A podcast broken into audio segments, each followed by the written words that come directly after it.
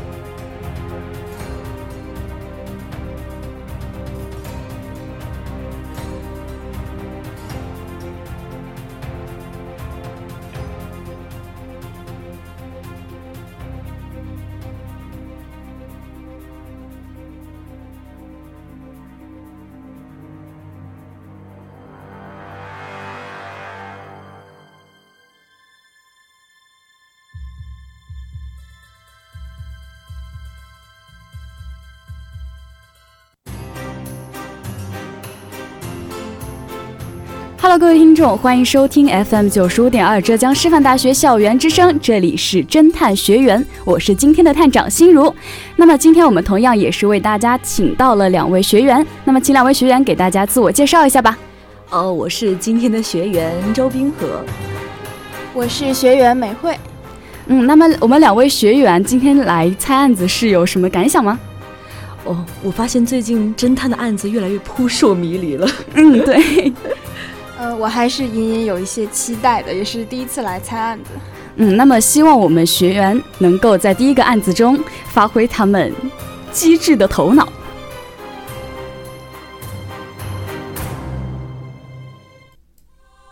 消失的猫咪。四月二十七号下午，警察局接到了一通报警电话，报案人是死者何家炳的妻子张甜甜。中午的时候，何家炳被发现死在自己房间里，尸体面朝下半趴在床上，身上没有任何外伤，但半张脸的嘴唇边布满了呕吐物，床上的被子凌乱，枕头上还搭着一条厚毛巾，床边的桌子上有一个五百毫升的硬塑料瓶子，一个茶杯以及一个空的热水瓶。塑料瓶中有约八分满的透明液体，瓶子上有包装被撕去的痕迹，茶杯中也留有一些液体，经查后都是普通的水。桌角掉了一根断裂的橡皮筋，床对面电视柜下有一个细长透明的桶状容器，残留着些许氰酸钾。法医验尸后断定，嘉炳死于服用了氰酸钾。最先发现尸体的是嘉炳的妻子甜甜，她说：“嘉炳这两天有点感冒，所以他吃过早餐后不久，又回到房间里休息了。大概是十点多钟吧。我正在院子里浇花，他站在窗口就跟我说：‘我感冒了，要睡一觉。’”你们不要进来打扰我。之后我就一直在外面做家务，没有进去。结果到了快一点的时候，他都没有起来。我怕他睡得太久不好，就想进去叫他，谁知道他就变成那个样子了。我还想叫他今年不要再去地里干活了，可以把地卖了给程鼎和静瑶开店，他就在家里享清福。可谁知道？徐静瑶是家炳的女儿，和丈夫陈鼎共同经营一家餐厅，但生意并不好，甚至到了快要倒闭的境地。她说：“爸爸明明知道我们的店快要倒闭了，也知道开餐厅是我们的爱好，却一直不肯把地卖了。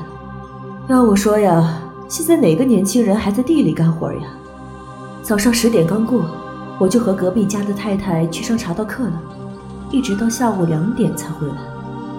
据调查，静瑶是甜甜和前夫的孩子，在母亲和家炳结婚后一起到这个家里来的。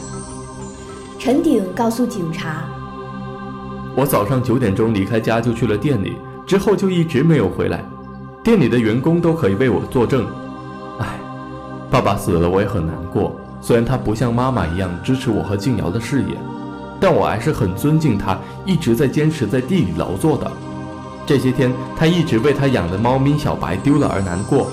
小白已经被他养了两年了，他晚上最喜欢抱着小白睡觉暖手了。结果一个星期前，不知道为什么就不见了。庆怡是陈鼎和静瑶的女儿，今年刚上大一。她说：“早上十点的时候，我去厨房里拿饮料。”看到外公在厨房里拿保存在冰箱里的感冒药，手上还拿着一个灌满了水的大塑料瓶，他还叮嘱我不要去吵他。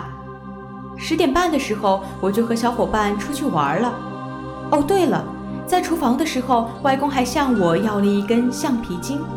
经过一番调查，冰箱里的感冒药被人调换成了装有氰酸钾的胶囊，由于胶囊的缘故。氰酸钾会等外面的胶囊被消化后才会发挥作用。那么，聪明的学员们，你们知道凶手是谁了吗？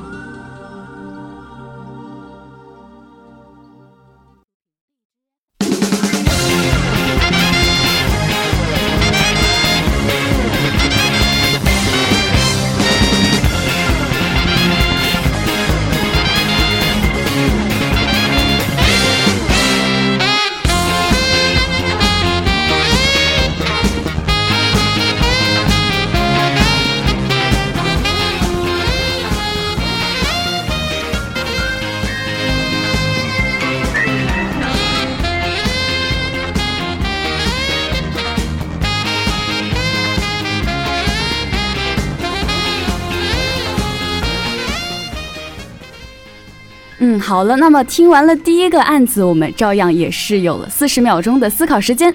不知道两位学员对这样一个案子有没有什么大概的思路了呢？我现在对于凶手还是比较迷茫的。嗯，那么能不能来梳理一下现呃案子里的人物？呃，首先是嘉炳的妻子甜甜。嗯，呃，我感觉他好像没什么作案动机。听完这个故事之后，然后还有呃嘉炳。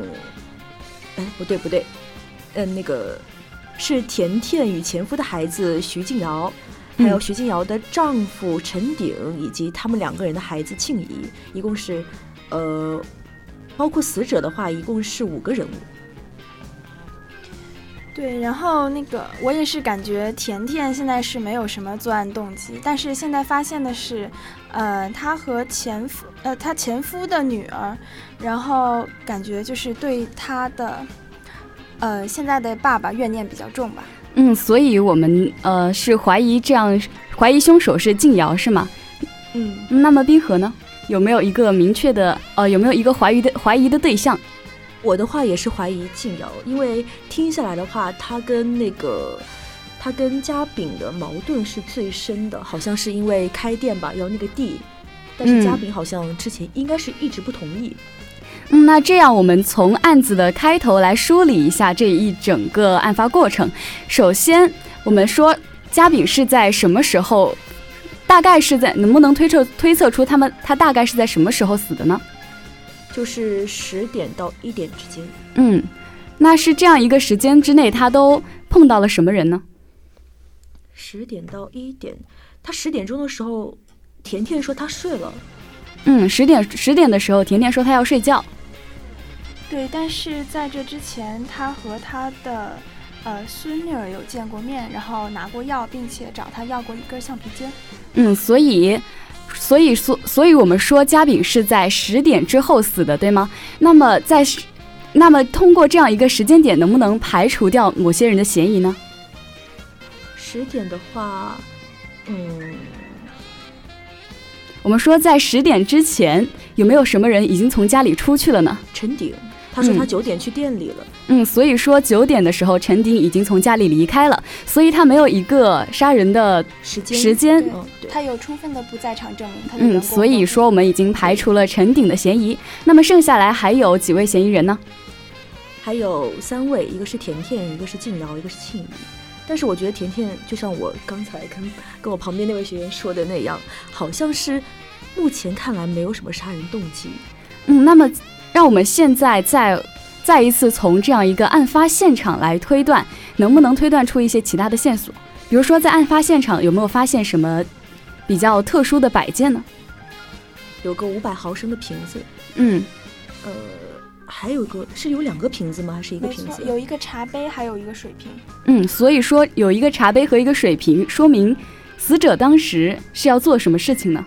吃药，嗯，吃是类似吃药和或者是喝水这样的事情是吧？嗯，所以说，死者当时应该是想要喝水的。那么案发现场有没有其他也是用来装水的物件呢？热水瓶。嗯，当时有一个热水瓶是吗？那么如果说案发现场有热水瓶的话，他会从这样塑料杯里面倒，会从他那个塑料瓶里面倒水喝吗？他应该用的是茶杯。嗯，所以说这样在这样一个案发现场，这样这样子的一个案发现场，会不会是第一个第一真实的案发现场呢？可能不会，因为感觉好像是他把瓶子里的水给倒了出来，这样的一个。嗯，那么其实我们说这样一个案发现场应该是凶手后来布置的，对不对？对。嗯那我们再从时间上推断来说，当时如果，呃，如果说我们从这样一个呃时时间上来推断说，如果呃当时还有多少人在房子里呢？房子里的话，如果说有时间来布置案发现场的话，感觉庆余没什么时间。嗯他说他十点半去玩了。嗯嗯，心仪十点半就已经出去了。嗯，那么还有一个人呢？还有，嗯，那好像只有妻子甜甜是在因为屋子里。静瑶她去茶道课。嗯，所以说我们说静瑶案子里说到，静瑶是十点刚过的时候就已经去上茶道课了。对，对，而且两点的时候才回来。嗯，所以剩下来的只有妻子张甜甜有时间去布置这样一个案发现场，然后，然后来制造一个假的不在场证明。是的，嗯，那么我们学员猜这样一个案子，其实猜的也算是比较艰难。那么希望我们在第二个案子里能够发挥自己的聪明才智。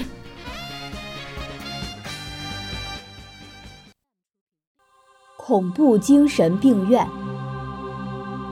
K 医生是位著名的外科医生，在器官移植方面有很大的成就。但是最近，就在他要迎娶白富美、走上人生巅峰的时候，这个倒霉蛋却死了，死在自己的办公室里。K 医生的嘴被堵住，肠子被剖出挂在脖子上，肝脏被完整的拿出靠在一边的壁炉上。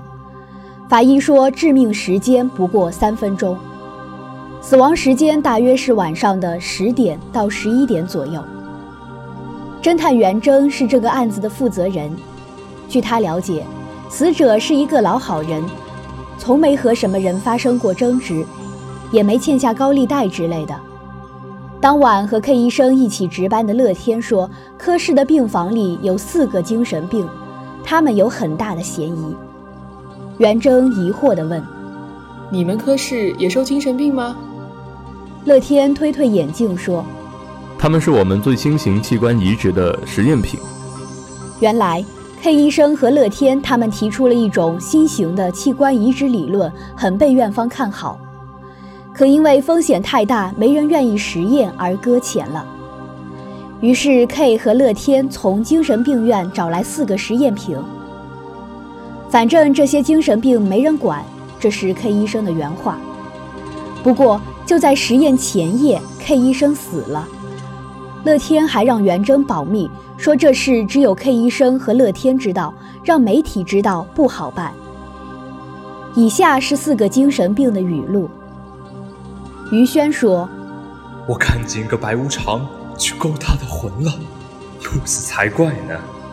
可惜啊，我没看见白无常是怎么勾他的魂，好可惜。”图一说：“下棋、唱歌。”和我玩吗？什么？你说我杀人了？我忘了，你问问静瑶吧。那天我和她在唱歌，没办法，我只会下棋，其余什么也不懂。庆怡说：“我和 K 聊聊天后就走了，他真是个好人。我把他的水打翻到桌子上，他都没生气。其实也没什么，只有一台电脑罢了。他一直听我讲开膛手杰克的故事，后来他睡着了。”我害怕天冷，就把他的那件白色风衣给穿上了。我应该没杀他，不过我看见静瑶从厕所里出来了。静瑶说：“图一跟我下了一夜的棋，中间我上了个厕所，大概有十来分钟左右吧。啊，对了，回来路上我碰上了去上厕所的乐天医生，还说了会话。”我走到办公室门口时，还看到 K 好像在睡觉。但我回来后不一会儿，就听说 K 已经死了。从病房到办公室要多长时间？元征问道。六分钟左右吧。乐天答道。元征挠挠头，去了趟厕所，只用五分钟就回来了。毕竟办公室离厕所蛮近的。后来有了个新发现。K 医生的桌子上有一封信，内容如下：老规矩，一个人的器官六十万现金，缺货，快点把那几个傻子的器官送过来。后经查明，那封信为一个贩卖器官团体的手笔。那么，聪明的学员们，你们知道凶手是谁了吗？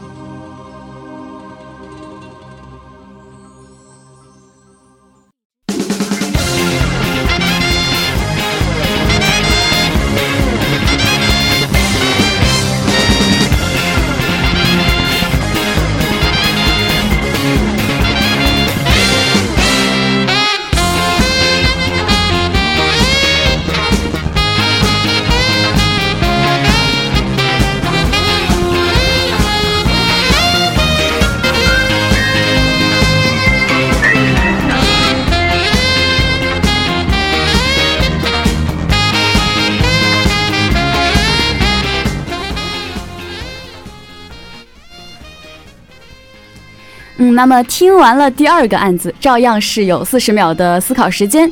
不知道我们两位学员对第二个案子有没有梳理出什么头绪呢？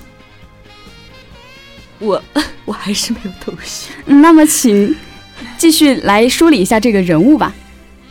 嗯，首先是呃侦探元征，但但我觉得他没什么，就不算嫌疑人的那个范围。然后是医生乐天，然后四个精神病人。分别是于轩、涂一、庆怡和静瑶。嗯，然后我觉得还挺奇怪的，因为元征有提到，就是死者生前是一个老好人，然后没有什么高利贷啊什么的，但是呢，又能在他的桌上发现一封信，是那个贩卖器官的人留给他的。嗯，所以我们学员抓住了一个非常重点的、非常重要的一个消息。所以，那么我们可以从这样一封信上面推断出什么呢？他是那种表面好人，但是但其实内内地里是是这个意思吗？那其实还有一种可能，会不会可能这封信是后来放上去的呢？哦，就是凶手的误导。嗯嗯。那么我们再来看一下几位呃几位嫌疑人说的话吧。呃，首先是于轩，他说，呃，看到有个白无常在勾魂。嗯。但是很可惜没有看到是怎么勾他的。嗯，那么我们说说于轩啊，他是一个精神病，所以说，所以说他说的话是不是不是特别的呃符合我们正常人的思维？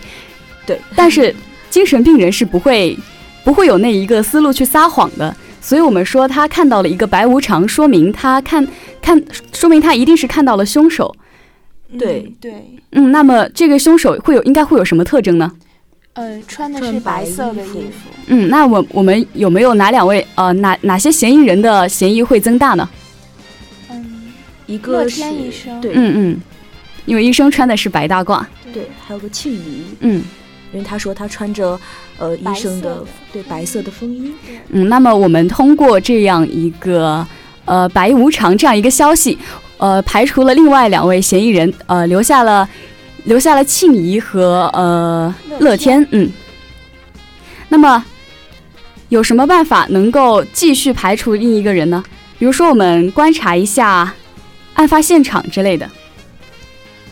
案发现场，呃，好像是。说他肝被拿出去，这这这是个线索吗？对，还有他的嘴 被堵住。嗯啊，那我们其实学员可能在案发现场排呃排除不了什么东西，不如我们再来看一看另外两位，另外两位嫌疑人都说了些什么话吧。嗯，乐天是说，呃，他们医院是有个器官移植的，就是一个实验吧，然后有四个实验品，就是那四个精神病，然后他和。死者之间好像是知道，就是就是，呃，就是他，哎，就是嗯这件事知道的人就应该是他们两个，就其他人都不知道。嗯，所以，所以这件事情只有乐天和死者知道。对，所以这件事情的内情就是呃，他们俩都呃比较清楚。那么其实这样，那么这两剩下两位精神病的那个证词，你们能不能从中发现什么呢？嗯图一是说，嗯，他和静瑶是在唱歌，然后他本人是比较喜欢下棋，但是静瑶有提到说他们下了一整晚上的棋。嗯，静瑶中间还去去上了个卫生间，而且是花了十分钟的时间。嗯，那么我们再来看一下庆怡的庆怡的证词，他说了什么呢？他说他看到静瑶从厕所出来了。嗯，所以当时他们是打了个照面的，对吗？对。那么从静瑶的话来说，从静瑶的话里来看，当时 K 还活着吗？我觉得他应该已经死了吧，因为他说提到 K 是睡了，好像是睡了。嗯，但是我们看庆怡的证词，他说他在讲一个故事，然后后来 K 就睡着了。对，是关于开膛手杰克的故事。嗯，对。那么我们说庆怡会有可能用这样一种手法去杀害 K 先生吗？就是开膛手杰克的那种，嗯，有可能，他不是精神病，对，本身是一个解剖，但是这样会不会太明显了呢？嗯，那么我们其实最开始不是抓住了一个重要的信息吗？就是他的桌上后来被摆放上了一被被摆上了一封信。那么你说，你们觉得一个精神病会不会有可能想到这样一个？弯弯绕绕的方法去栽赃栽赃一些其他人呢？不会，不会，可能性太小。嗯，那么所以我们也排除了庆怡的嫌疑，那么凶手就是剩最后剩下来的乐天。